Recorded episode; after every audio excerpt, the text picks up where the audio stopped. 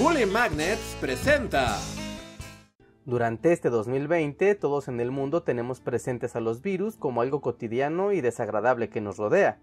Y aunque eso no es muy alentador, al menos nos da la excusa para hablar un poco de biología y de otros aspectos de los virus en la historia del planeta. Así que prepárense, porque en esta ocasión les hablaré sobre una interesante y aún novedosa teoría. La teoría de la evolución simbiogenética. Así es, la simbiogenética es una teoría que propone que la mayoría de la diversidad biológica y la aparición de nuevas especies a lo largo de la historia se debe a procesos de simbiosis entre diferentes organismos como principal factor de cambio, por lo que esta teoría plantea una contraposición al actual neodarwinismo, que explica que la evolución de las especies es consecuencia de la selección natural y de las mutaciones aleatorias de los individuos. Vaya, no entendí ni papa. Sí, mejor vamos por partes, porque este tema está lleno de términos que seguramente solo los biólogos entienden a la primera. Pero no se preocupen, porque llevaremos este tema paso a paso para que vean cómo es que la simbiogénesis es un tema de lo más interesante. Esta historia comienza a inicios del siglo XIX en Francia, cuando en 1802 Jean-Baptiste Lamarck formuló la primera teoría de la evolución biológica. En ella se planteaba que los animales transmitían sus características de adaptación a sus descendientes. De esa manera, el resultado de esa herencia era la eventual evolución de la especie que se perfeccionaba para ser más eficaz en su medio ambiente. De esa manera, había formas previas de los animales conocidos y se asumió la eventual evolución de los animales ya conocidos. Algo muy parecido a cuando en el mundo de Pokémon se anunciaron las preevoluciones y la posibilidad de nuevas evoluciones de las criaturas ya conocidas. Aunque esa teoría puede parecer algo muy simple, en ese entonces la idea dominante era la teológica, la cual decía que todos los animales eran seres estáticos creados por Dios, y que a pesar de heredar las características de sus padres, nunca dejaban de ser la misma especie inmutable desde la creación por lo que en su momento la teoría de Lamarck fue controvertida y revolucionaria. Aunque Lamarck no tuvo gran impacto en su momento, sus ideas quedaron plasmadas en su libro de filosofía zoológica, el cual recorrió toda Europa como la investigación más novedosa del tema durante los próximos 50 años. Eso hasta 1859, cuando Charles Darwin publicó su libro sobre el origen de las especies por medio de la selección natural, luego de años de investigación, experimentos y viajes en los que documentó la diversidad de plantas y animales, así como la recolección de evidencia que daba sentido a la evolución de las especies a partir del resultado de la competencia entre los individuos y su mutación a través de la adaptación al entorno aunque eso dejaba algunos elementos aún sin resolver. En mis investigaciones pude ver la evolución de las especies en diferentes organismos similares, adaptados a su entorno. Aún así, queda pendiente el misterio sobre qué es lo que activa la mutación en el cuerpo de los organismos. Y esa era una gran pregunta. Claramente, las características de adaptación se heredaban entre individuos de la misma especie, pero eso no resolvía de dónde salían, en primer lugar, las modificaciones en el cuerpo de los individuos. ¿Era la alimentación? ¿Era el medio ambiente?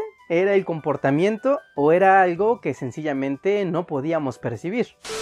Pero antes de continuar con esta explicación, queremos agradecer rápidamente a nuestros Patreons que nos apoyan mes con mes. Tú también puedes ayudarnos a continuar con Bully Magnets cada semana con tan solo un dólar al mes. Pero si eso no es posible, no hay problema. Puedes ayudarnos a evolucionar nuestro canal con tu suscripción, la campanita de notificaciones y tu like. No lo dejes pasar y participa ahora mismo. Parte de la respuesta a ese misterio llegó tiempo después, en 1865, con los experimentos del naturalista Gregor Mendel, quien realizó los primeros experimentos de genética y que dieron luz a los fundamentos sobre la función de la herencia genética. Aunque claro, el entendimiento de la transmisión de genes, aunque es muy importante, no revelaba el porqué de la activación de nuevos genes en los organismos. Lo malo es que cuando se hizo popular el estudio de Mendel yo ya había muerto, pero mis seguidores se hicieron cargo de completar ambas investigaciones como el nuevo paradigma sobre la evolución, al que llamaron neodarwinismo. Esas ideas siguen siendo la base de la actual teoría de la síntesis evolutiva, la cual es la más aceptada hasta este momento. Sin embargo, quedan dudas que la simbiogenética está tratando de resolver, pues esta no habla de competencia entre las especies, sino de mezcla y fusión entre las especies. Esa teoría nos lleva a Rusia de inicios del siglo XX con la investigación de Konstantin Mareshkovsky, un biólogo que investigaba el líquen, un organismo peculiar que tiene aspecto de planta, pero que revela un gran secreto si se le observa de cerca. Sorprendentemente, el líquen está compuesto por la simbiosis de un hongo, un alga e incluso una bacteria. De alguna manera, estos tres organismos trabajan juntos en forma combinada en vez de competir entre ellos. Eso en la teoría darwiniana no tiene ningún sentido. Sin embargo, esa observación permitió ver cómo es que un organismo adquiría nuevas características a partir de su relación simbiótica con otros, lo que abría la puerta a que tal vez, solo tal vez, esa fuera una de las explicaciones para entender cómo es que los organismos activaban nuevos genes. Aunque claro, es muy difícil tener evidencia de esa idea más allá del caso específico del líquen, por lo que casi nadie me hizo caso en mi época. Tiempo más tarde, en 1967, la bióloga Lynn Margulis propuso algo similar en su teoría de la simbiogenética.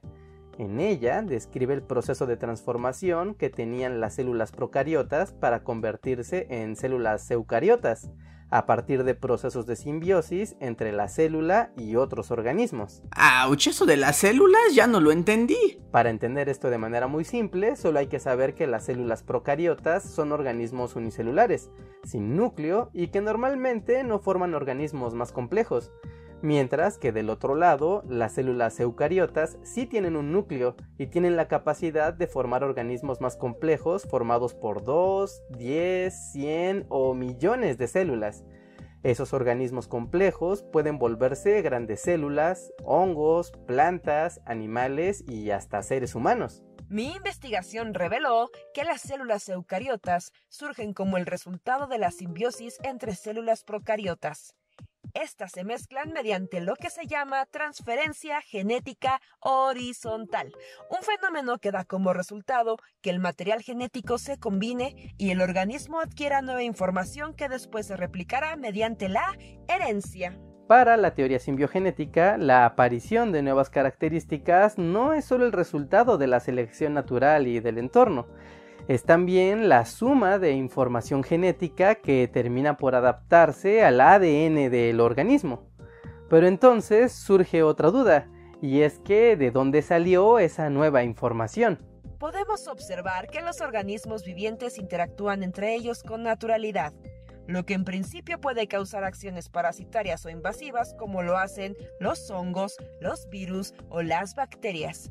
Y si esa relación genera ventajas adaptativas para al menos uno de los organismos, entonces será la propia selección natural la que facilitará las asociaciones simbióticas. Esta teoría también se apoya en la idea de Darwin del antepasado común universal un hipotético ser vivo procarionte que evolucionó a una forma más compleja y que fue el punto de partida para la aparición de todas las especies, lo que con la simbiogenética se cree fue generado por simbiosis.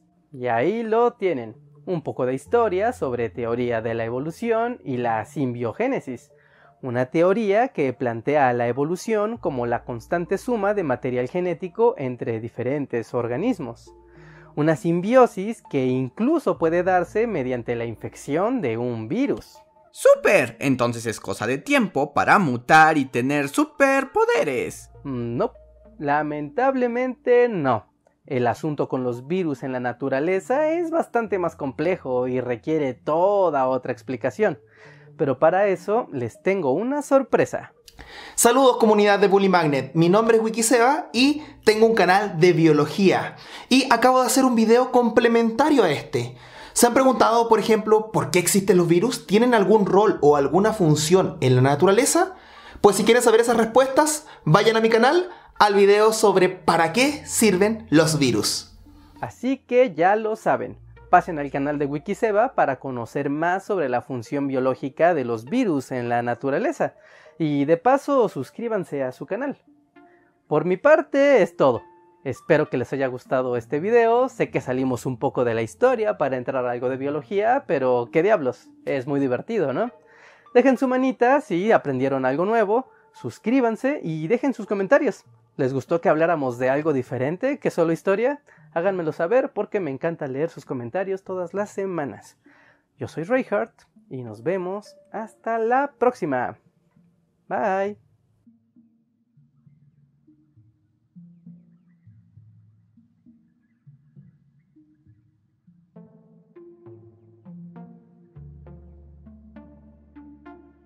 Llegaron hasta esta parte del video, ¿eh? ¡Wow! Pues les tengo un dato curioso extra. ¿Sabían que Carl Sagan fue el primer esposo de la bióloga Lynn Margulis? Seguro que esos dos eran la pareja más ñoña de los años 60. Ahora sí amigos, bye.